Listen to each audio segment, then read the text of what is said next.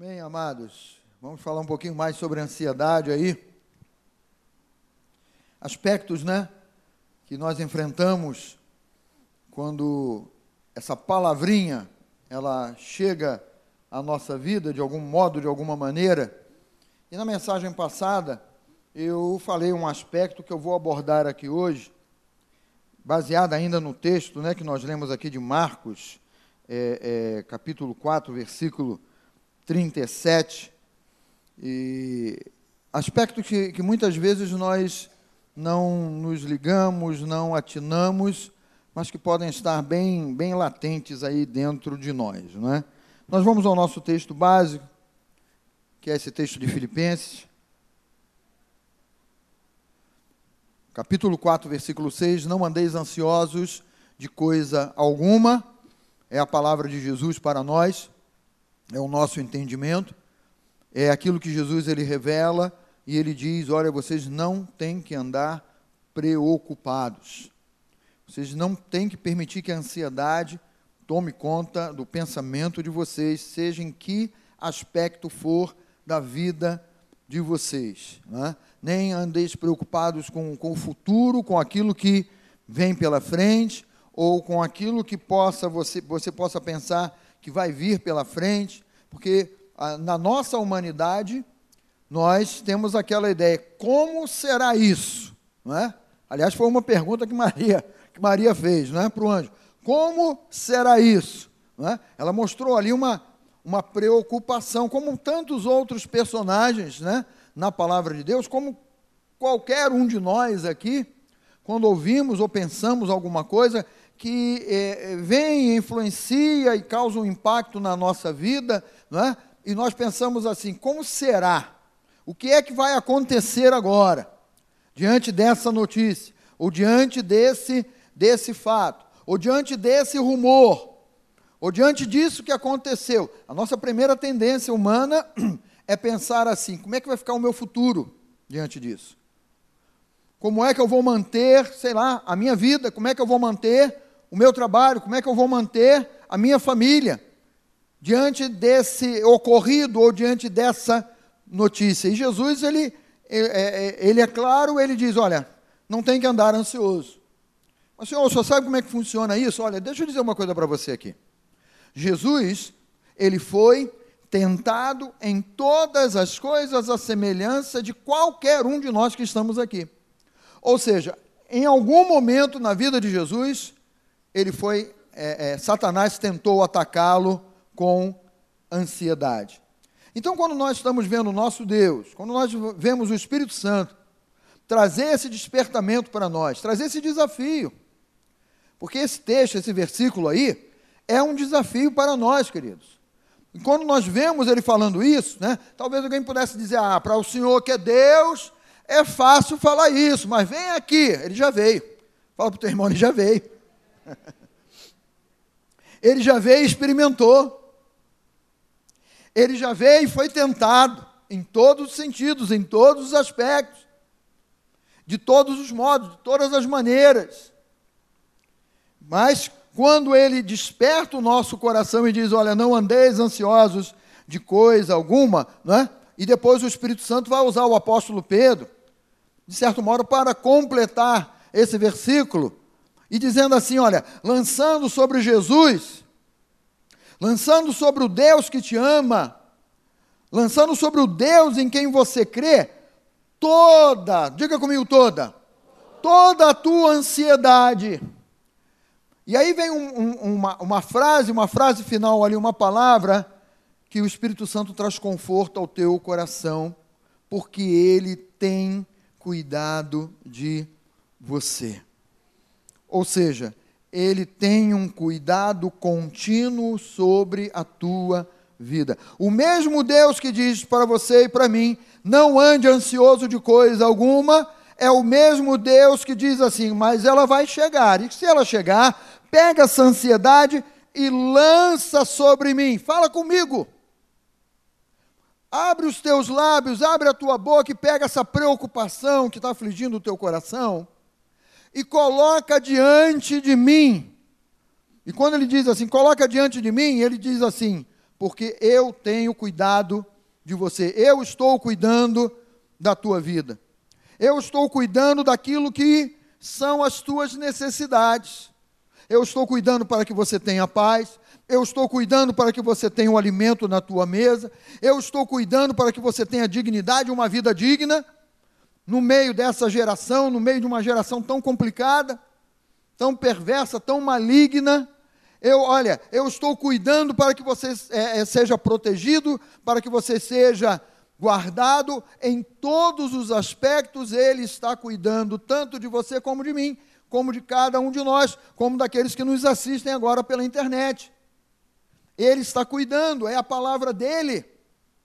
A nossa confiança deve estar na certeza de que o meu Deus e o teu Deus, o Deus a quem nós servimos e amamos, ele não mente, ele não é homem para mentir, ele não é homem para voltar atrás na sua palavra e dizer assim: Ih, caramba, olha, falhou. Já ouviu alguma vez alguém dizer, falhou, né? E olha, me comprometi com você, mas não deu.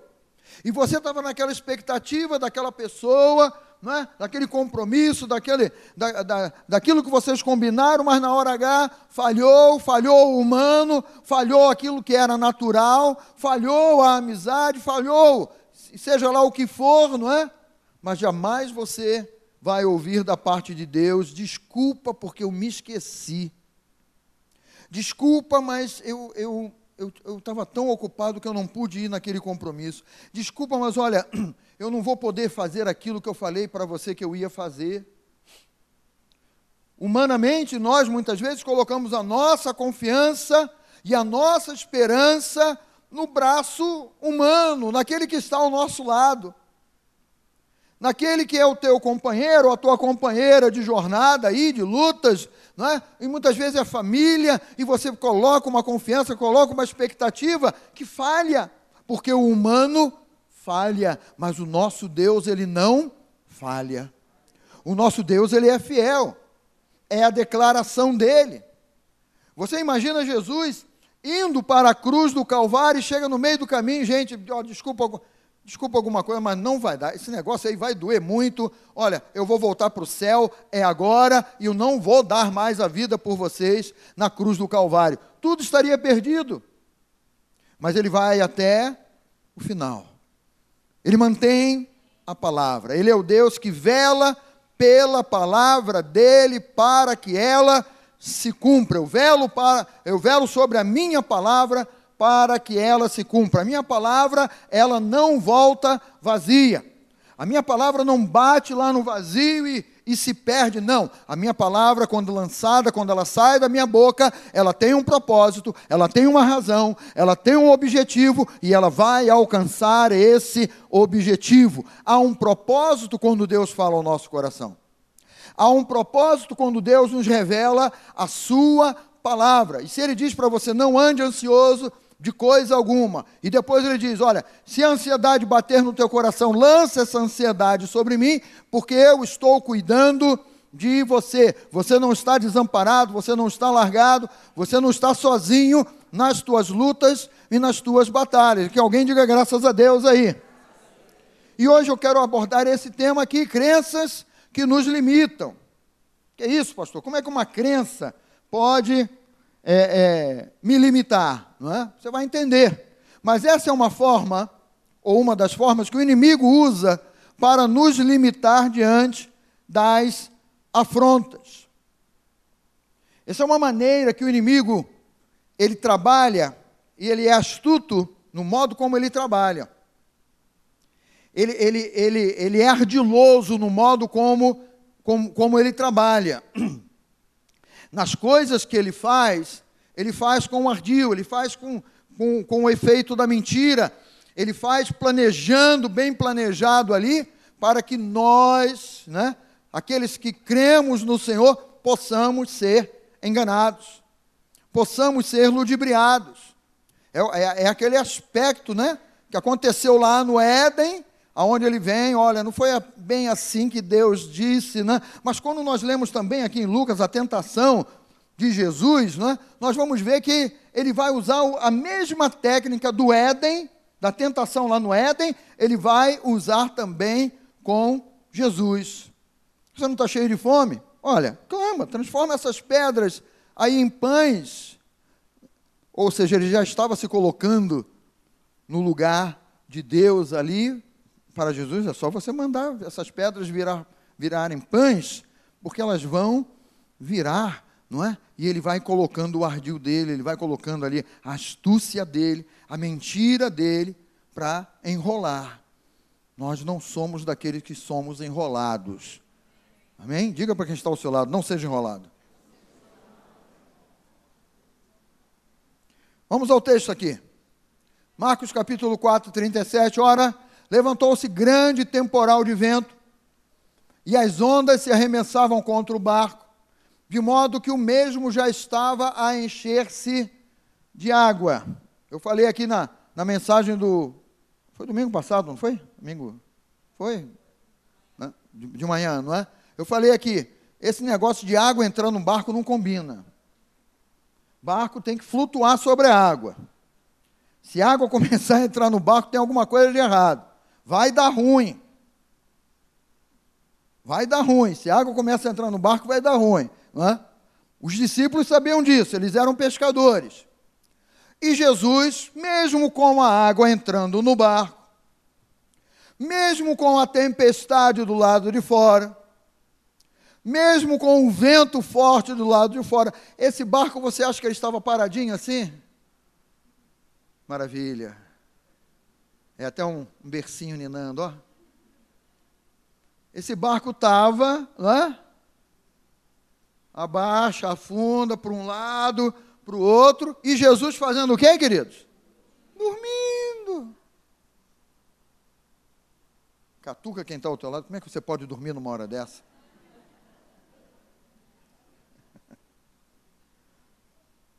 E Jesus estava lá na popa, lá atrás, no barco, dormindo sobre o travesseiro. E eles o despertaram e lhe disseram: Mestre, não te importa que pereçamos? E ele, Jesus despertando, repreendeu o vento e disse ao mar: O que, que ele falou ao mar? Acalma-te, emudece o vento se aquietou e fez-se grande bonança. Ah, mas Jesus estava ali naquele barco, né? Por isso que ele dormia tranquilo. Ele se levanta, ele fala, ele disse ao mar: acalma-te. Quando ele aponta para o mar e manda acalmar, o vento presta atenção e diz assim: Esse aí que mandou é ele. E o vento também, na hora, vai se aquietar. Jesus não falou com o vento, não. Jesus falou ao mar: calma. O mar estava sendo agitado pelo vento. Jesus fala para o mar: acalma-te, emudece-te. O vento se aquietou e fez-se grande bonança.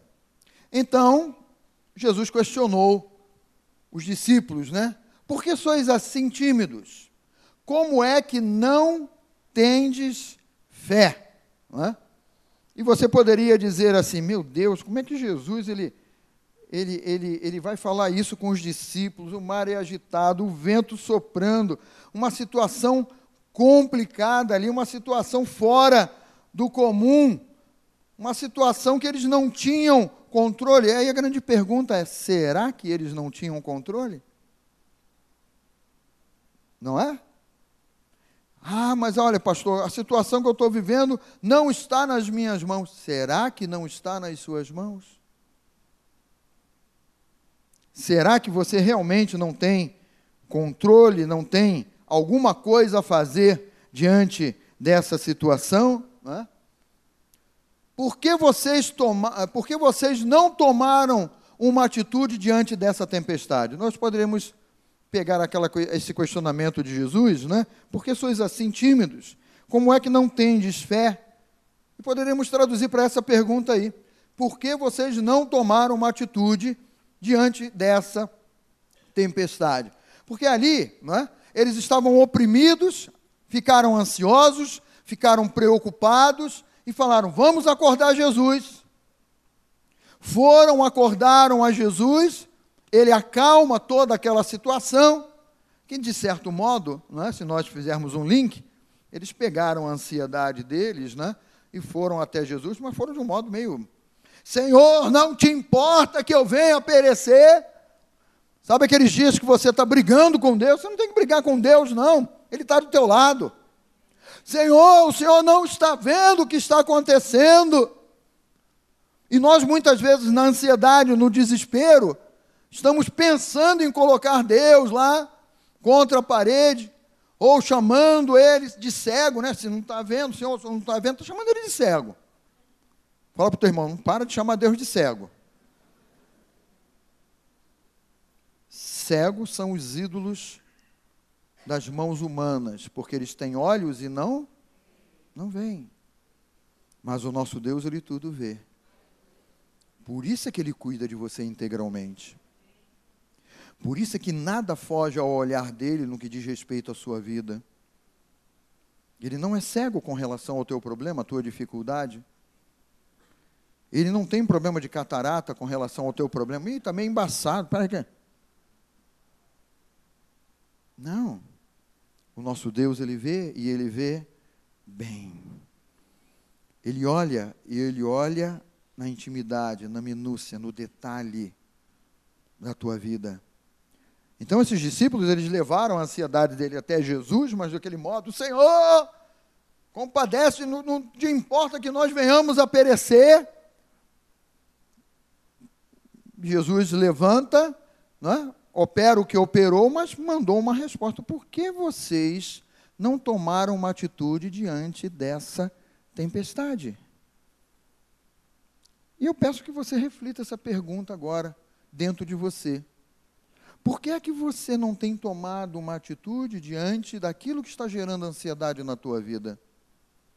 Por que é que você não tem tomado um posicionamento diante daquilo que está afrontando a tua fé? Por que, é que você não, não, não tem tomado uma atitude, uma postura diferente diante daquilo que está roubando as, as tuas boas e necessárias horas de sono?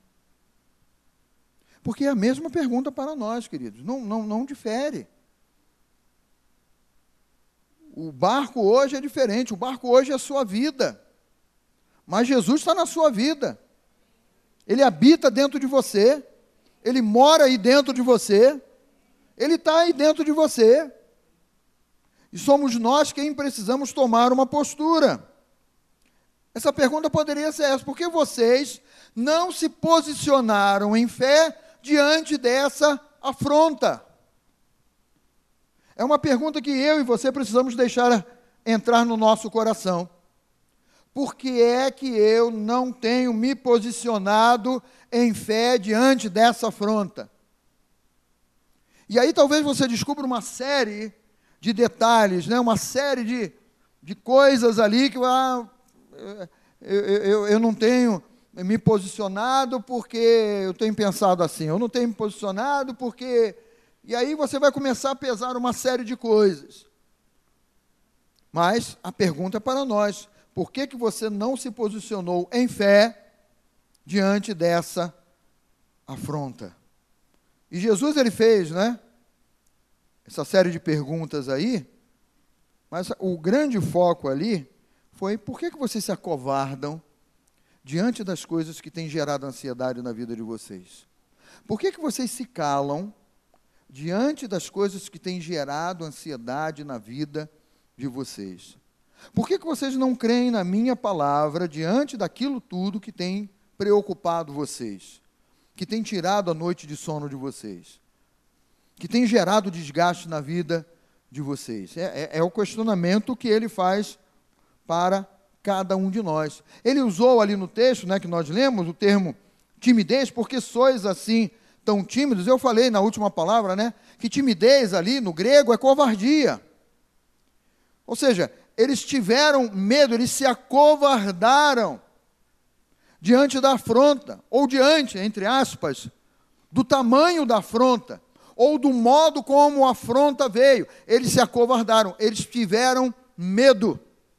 E ansiedade gera medo também, abre porta, abre brecha para o medo entrar. E se o medo entra, a ansiedade cresce. Porque se o medo entrou, você já não tem mais certeza de nada. Você está inseguro, você está preocupado, você não sabe se sai, você não sabe se fica, você não sabe se pega, você não sabe se larga, se como é que você vai agir, como você vai trabalhar. Timidez ou covardia nos impede de agir à altura da palavra. E quando timidez e covardia nos impedem de agir à altura da palavra, eu quero falar um pouquinho sobre isso aqui. Não abrimos a boca expressando a nossa discordância contra aquilo que está acontecendo.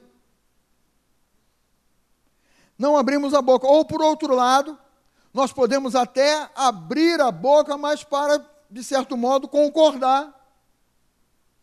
Ou colaborar. É, o negócio é grande demais, o problema, a dificuldade e tal. Não, é a crise do país. Nós, nós, nós muitas vezes, diante de uma afronta, arranjamos logo alguma. Ah, é a crise, é o mundo que está assim. Ah, não tem jeito. Risca essa palavra do seu vocabulário.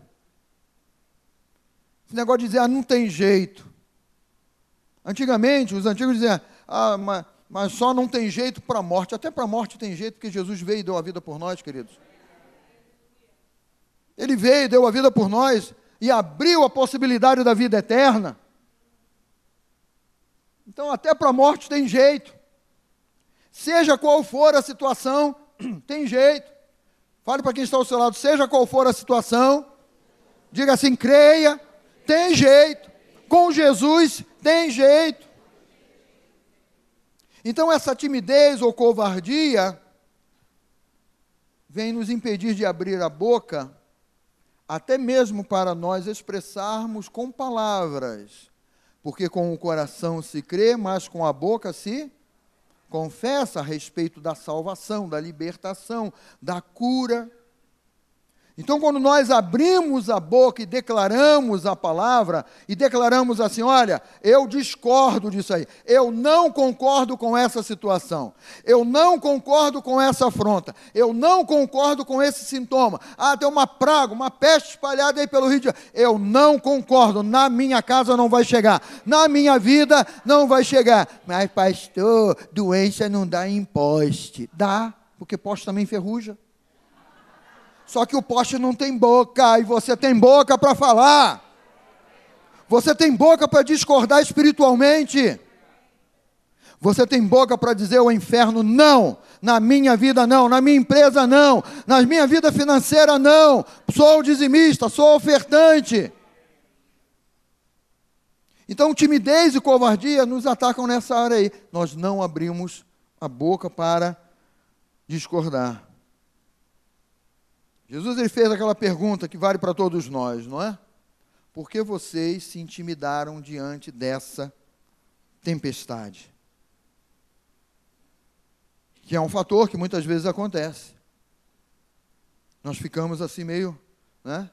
Não sei se vou, não sei se fico, não sei se volto, não sei se corro para o lado, corro para o outro. São fatores que o inimigo, na astúcia dele, trabalha para tentar nos impedir. Por que, que vocês se intimidaram diante dessa tempestade? E aí eu entro nesse tema que eu quero falar um pouquinho com você. Crenças que nos limitam são aquelas que trazemos arraigadas no nosso pensamento. Crenças que você tem que você assimilou, que você guardou, não era para guardar, mas você guardou crenças enraizadas no teu pensamento, que até o dia de hoje continuam determinando aspectos na tua vida, que continuam é, é, impedindo que você avance plenamente naquilo que Deus tem preparado para você. Uma dessas crenças diz assim: o seu tempo já passou. Seja em que aspecto for. Ah, mas eu já estou velho demais para começar isso. Ah, mas eu estou velho demais para ser usado na obra de Deus. Ah, mas eu estou velho demais para. Quem disse que você está velho? Quem disse? Houve silêncio na igreja. Sabe por quê? Você anda cantando aquele hino antigo. Você anda cantando aquele hino antigo. Você.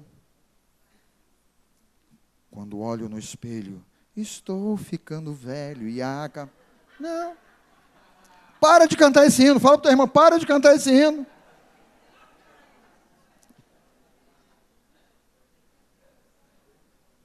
Porque é Satanás quem está querendo dizer para você: o seu tempo já passou.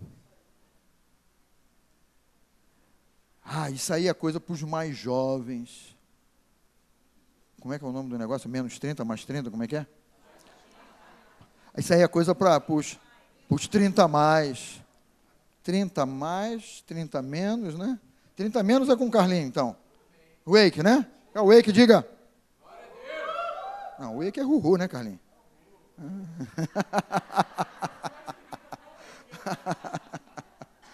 Olha, eu vou ser sincero, na hora que Carlinhos falou aqui no negócio do Instagram, olha, tem um negócio lá que você clica embaixo do não sei o quê, eu falei, hum, já vi que a, a, não está dominando a tecnologia, que os garotos de 10 anos, ô tio, chega aqui, tio, é assim, ó, né? Eles brincam com esse negócio, né? Tiram onda com esse negócio, dizendo, é assim, pô, como é que tu não sabe disso? E se você vai, né? E você vai dizer assim, cara, no meu tempo, na tua idade, não tinha, não tinha internet. Ah, o quê? Né? Tudo bem que você vai entregar a idade para ele, vai ser crítico, vai ter um, uma crise ali, não é? Mas quem disse que o teu tempo já passou? E é uma crença limitante. Porque o Senhor está falando, ministrando ao teu coração, se posiciona, abre a tua boca. Ah, pastor, eu já tenho, sei lá, 50, 60. Eu vou começar um negócio agora? Sim! Quem disse que não? Quem disse que não? Eu perguntei no culto de manhã, quem disse, Berenice? Né? Não tinha uma Berenice para responder. mas, mas quem disse para você que você está limitado no tempo, no espaço? Quem disse, querido? E às vezes essa ideia, essa crença está instalada dentro de você, e você assimilou isso como uma verdade. Não, agora eu vou tocar aí o restante dos anos da minha vida, vou tocar o meu barquinho tranquilo aí, né? Daqui a pouco Jesus volta e tal, e Deus está esperando de você um levantar, Deus está esperando de você um vigor, Deus está esperando de você um ânimo, Deus está esperando que você não se conforme com a tempestade, Deus está esperando não seja tímido, não se acovarde, Deus está esperando que você seja um Caleb que aos 80 anos vai a Josué, cara, olha, tu lembra do meu pedaço de terra que, que Josué, que, que Moisés falou, pois é, aos 80 anos eu quero tomar posse dessa terra que foi prometida para mim, para minha família, e aos 80 anos ele vai entrar numa terra de anões. Verdade? Era terra de quê? De gigantes de pessoas bem maiores do que ele e do que os homens estavam com ele. Mas ao, aos 80 anos, ele tem essa disposição de dizer: me dá a minha parte da herança. Aos 80. Você sabe quando é que Moisés foi chamado para ir libertar o povo lá do, do, do Egito, a escravidão do Egito, com quantos aninhos? Diga aí. Hã? 80. Fale para o teu irmão assim: 80 você também.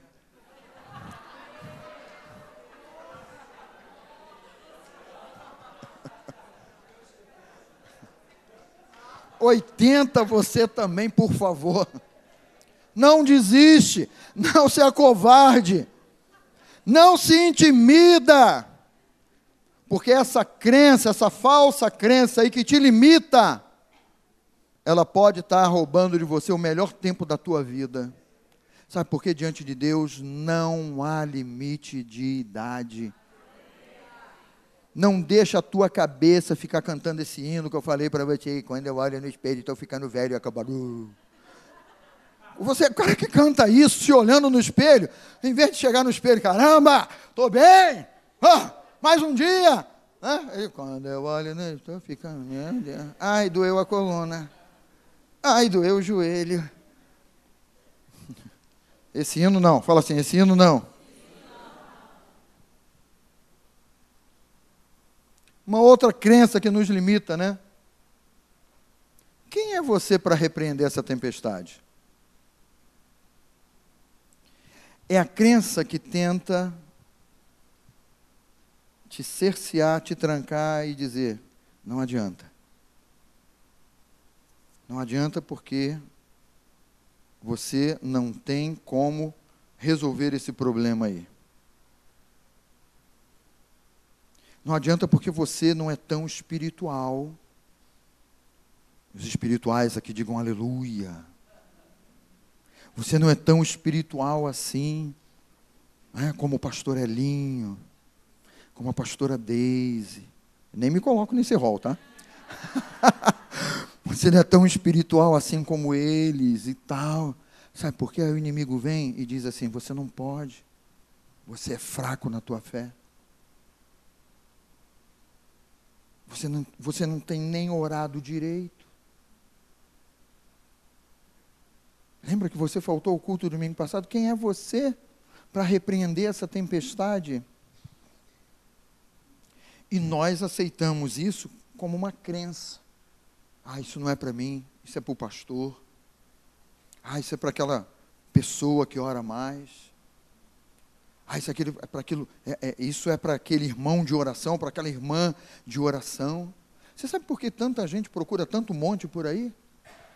Porque está vivendo exatamente isso aí. Quem é você para repreender esse problema? Quem é você para repreender esse câncer? Quem é você para repreender essa, essa falta de negócios na tua área, essa, essa, é, é, é, esse estancar dos negócios na tua área? E a pessoa se cala, e a pessoa se prende, e assimila e diz assim: é realmente não sou eu que vou. Eu vou esperar. Eu estou dentro do barco, o barco está balançando. Dá para alguém aí fazer alguma coisa, gente? Dá para alguém ajudar? Os irmãos oram por mim. Aí você vira aquele crente seis horas, né?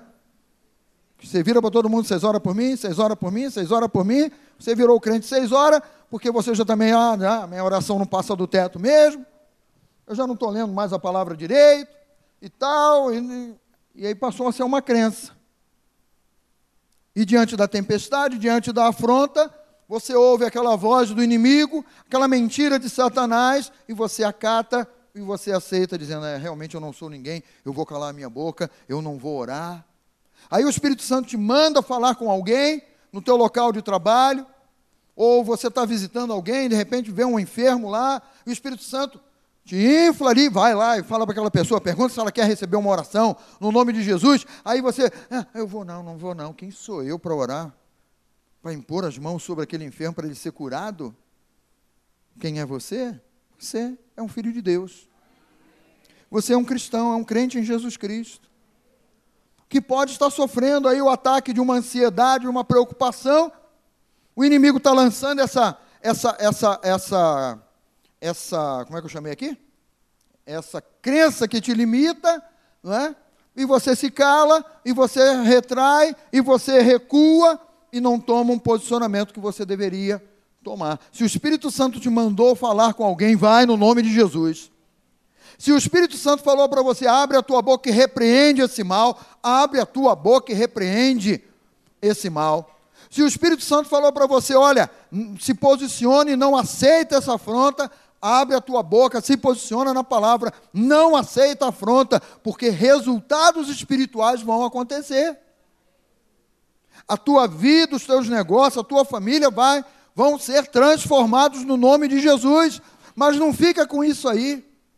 Ah, quem sou eu para repreender essa tempestade? O Espírito Santo te infla, coloca um sonho maravilhoso dentro de você.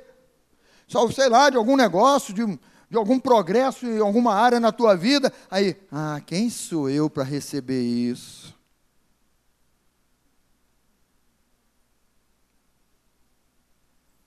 Gideão também pensava assim, né?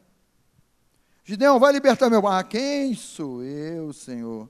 Eu sou o menor da minha casa, da minha família. Dá para escolher outro, por favor? E o que Deus disse para ele foi: Vai tu nessa tua força, homem valente. Mas na humanidade dele, um, um covarde, tímido, diante da afronta, diante do, diante do, do problema ou da dificuldade. Ou, não é? Isso aí é grande demais. Para mim, a fé que é pequena. Os discípulos, certamente, né? Ou ficaram tranquilos, porque Jesus estava no barco, e falaram: qualquer coisa, vamos acordar ele. Mas nenhum deles parou assim, gente, vamos, vamos, vamos, vamos levantar a voz aqui contra isso? Vamos fazer uma oração contra isso? Eles foram, tudo bem, levaram ansiedade até Jesus, mas Jesus depois vai ter o contraponto ali. Mas por que vocês foram tímidos? Por que vocês se acovardaram? Por que vocês se calaram diante da tempestade. Jesus falou para ele: vocês podiam ter feito isso. Então, uma outra crença limitante, né? Ah, isso aí é grande demais, a minha fé é pequena. Ah, esse problema é, é, é gigantesco e olha, eu não estou com essa fé toda, não. E nós achamos que fé é uma questão de quantidade. Fé não é uma questão de quantidade. Fé é uma questão de resistência em crença. É o quanto você resiste crendo durabilidade da nossa fé, constância da nossa fé, nos posicionando na palavra e dizendo assim: não, eu não arredo o pé. Se a palavra me diz que eu sou mais que vencedor, então eu me posiciono como alguém que é mais que, que vencedor. E eu tenho fé suficiente para vencer esse problema aí. A fé ela vem pelo ouvir, e o ouvir a pregação e a ministração da palavra de Deus. Se você é alguém que tem ouvido, que tem meditado, que tem lido, que tem buscado, você tem fé suficiente para vencer qualquer obstáculo, porque você não vai na tua força, você vai na força daquele que te fortalece. E isso é crença. Então não é a quantidade, ou a minha, a minha fé é pequena demais. Talvez alguém, alguém possa até dizer para você: fica quieto porque a tua fé é pequena demais. E aí você vai, ah, tá, então a minha fé é pequena demais, eu vou me calar, eu vou deixar para outros. E o inimigo está trabalhando. E você está acreditando nisso, uma crença que te limita. Uma crença que cerceia a tua fé. Queridos, muitos acreditam nessas mentiras que acabam tornando-se crenças dentro do seu pensamento. Não permita que isso aconteça com você. Não permita que essas ideias estejam enraizadas dentro de você e você diga diante das situações ou diante das coisas que dizem para você: "Ah, é desse modo mesmo. Ah, é isso mesmo. Eu eu não tenho mais jeito. Ah, não, eu sou assim mesmo." E às vezes a gente vai assumir aquela síndrome da antiga, famosa da Gabriela, né? eu nasci assim, eu cresci assim, não tem jeito não, vou morrer assim. Quem foi que te falou isso? Porque Jesus está dizendo: Eu faço coisas novas na tua vida. Eu faço coisas novas na tua vida. Mentiras que acabam tornando-se crenças dentro do teu pensamento. Tipo essa aqui, ó. Isso é muita areia para o meu caminhãozinho. Pergunta para quem está autor, quem disse para você? Pastor, eu já sou um caminhão cacarecado. Aliás, cacarecado, nós, nós chegamos a uma conclusão que cacarecado. Qual era a conclusão de cacarecado? É alguma coisa muito quebrada, né? Deve ser muito moída e tal. Não, eu, na, na, na, pergunta anterior foi, na mensagem foi degringo, não, como é que foi? Deixa, deixa para lá, eu esqueci. Mas você fica cacarecado aí achando, não, é muita, é muita bênção para o meu caminhãozinho. Se é bênção, se é de Deus, o teu caminhãozinho aguenta. Fala para o teu irmão, você é um caminhão resistente. Fala para o teu irmão assim, você é uma carreta, meu irmão turbinada. Doze rodas. Vai encarar qualquer estrada, qualquer ladeira. Isso é um carretão.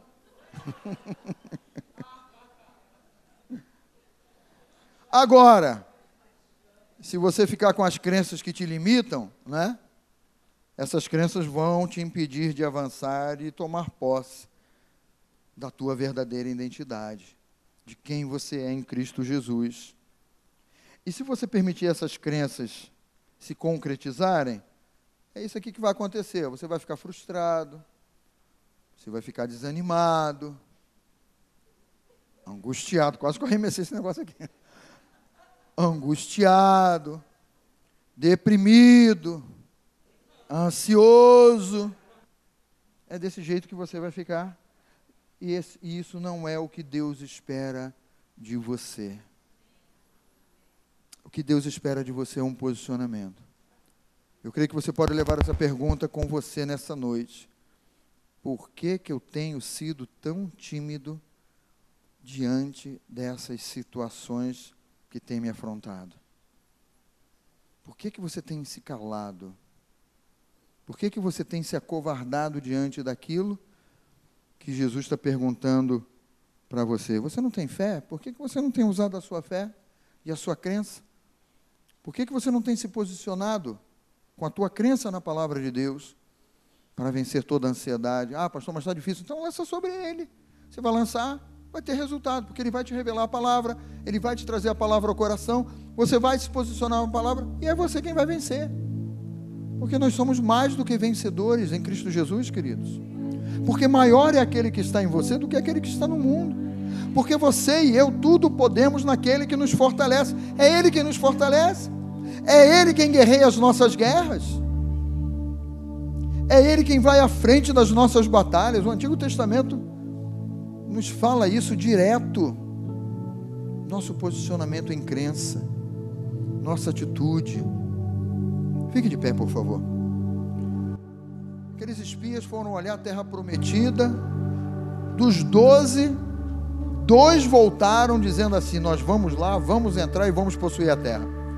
Todos os outros tinham crenças limitantes. Ah, a terra é boa, mas olha, está habitada. Ah, a terra é boa, mas tem gigante. Ah, a terra é boa, mas aquele povo lá devora. Eles devoram as pessoas lá. Os dez não se posicionaram, não creram na promessa de Deus. E dois se posicionaram, creram e falaram: Nós vamos lá, nós vamos entrar naquela terra e vamos possuir a terra, porque eles tinham no coração dele e no entendimento deles: é Deus quem está nos dando aquela terra. É Deus quem te dá essa vida que você tem hoje. É Deus quem te chama e te diz assim: quem mandou parar? Quem mandou desanimar? Por que, que você está aí triste, deprimido? Por que, que você tem andado ansioso? Por que, que você está frustrado? Esse Deus é o nosso Deus que fala para nós: não andeis ansiosos de coisa alguma. Por favor, feche um pouquinho os seus olhos. Fale um pouquinho com o Espírito Santo agora. Se posicione agora com Deus no seu coração, com a palavra de Deus. Se posicione aí. Deixa o Espírito Santo te fazer lembrar aí em quais áreas você tem sido tímido, em quais áreas você tem se acovardado. Você mesmo está se limitando. Você mesmo está se encolhendo. Você mesmo deixou que a ansiedade chegasse e oprimisse você. Jesus, na simplicidade da palavra, ele diz: Olha, Buscai, pois, o meu reino e a minha justiça em primeiro lugar, e todas as outras coisas vos serão acrescentadas. Todas as outras coisas. Ele acrescenta tudo que nós precisamos. Cada uma das nossas necessidades já estão supridas em Cristo Jesus. cada uma das minhas necessidades já estão supridas em Cristo Jesus. Quantas vezes você vai ter que repetir isso até essa palavra cair dentro do teu coração e você crer que é desse modo, que é dessa maneira? As minhas necessidades já estão supridas. Não vou me acovardar, acovardar diante da afronta. Não vou ficar tímido diante da tempestade não vou ficar amuado, entristecido, amargurado, angustiado, porque as coisas não estão acontecendo como eu gostaria que estivesse acontecendo, mas eu me posiciono na palavra, eu me posiciono em Cristo, eu tenho uma identidade em Cristo Jesus, eu sei quem eu sou em Cristo Jesus, mas a todos quantos o receberam, deu-lhes o poder de serem feitos filhos, filhos, filhos de Deus você é nada mais, nada menos do que filho de Deus. E você espiritualmente está sentado em lugares celestiais em Cristo Jesus. É quem você é. É o teu posicionamento. Não seja mais tímido, não se acovarde. Hoje é uma noite que a ansiedade está perdendo. E você tem que derrotar essa ansiedade aí. Derrote a ansiedade nessa noite aí no nome de Jesus. Derrota essa ansiedade essa noite aí no nome de Jesus. E declara para ela: você está derrotada. No nome de Jesus, você está derrotada. A ansiedade não vai tomar conta da minha vida. Você não vai tirar a minha liberdade, a ansiedade. Foi para a liberdade que Cristo me libertou e eu não me deixo escravizar de novo pela ansiedade, pela preocupação. Eu não serei tímido, eu não serei covarde, não. No nome de Jesus, eu sei em quem tenho crido. Eu sei que Ele é poderoso. O meu Deus é poderoso. A palavra do meu Deus é a verdade. A palavra do meu Deus é verdadeira. A palavra do teu Deus, do meu Deus, do nosso Deus, ela é verdadeira. Ele disse que tomou com todas as nossas dores, com todas as nossas enfermidades. Ele carregou sobre ele essa maldição de doenças lá na cruz do Calvário. E pelas pisaduras de Jesus, nós fomos sarados. É quem você e eu somos. Nós somos, fomos em Cristo Jesus sarados naquela cruz. Nós tomamos posse, Senhor, da ousadia, da saúde, meu Pai, num mundo enfermo, num mundo, meu Deus, doente, num mundo atacado por pestes, por malignidades. Nós, o teu povo, não somos melhores do que ninguém, simplesmente cremos na tua palavra e dizemos com ousadia: Eu a minha casa, eu, o meu corpo, a minha saúde. Nós temos vida no Espírito Santo de Deus. O Espírito de Deus vivifica o meu corpo mortal. O Espírito de Deus vivifica a saúde na minha casa, na minha família. E é uma ousadia, é uma afronta, porque vão perguntar para você, o inferno vai perguntar a você: quem é você para dizer isso? você vai dizer: Eu sou um cristão, eu sou um crente em Jesus Cristo. E creio que Ele tomou com todas, não esqueceu de nenhuma. Ele tomou com todas as minhas dores e enfermidades. Ele já te perdoou todos os teus pecados. No dia em que você entregou a tua vida a Jesus, Ele perdoou todos os teus pecados.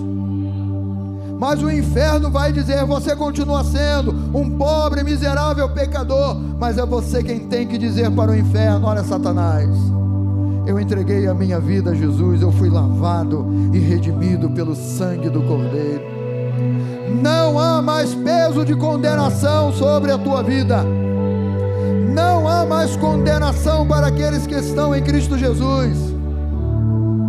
Porque você colocou a tua vida nas mãos de Jesus.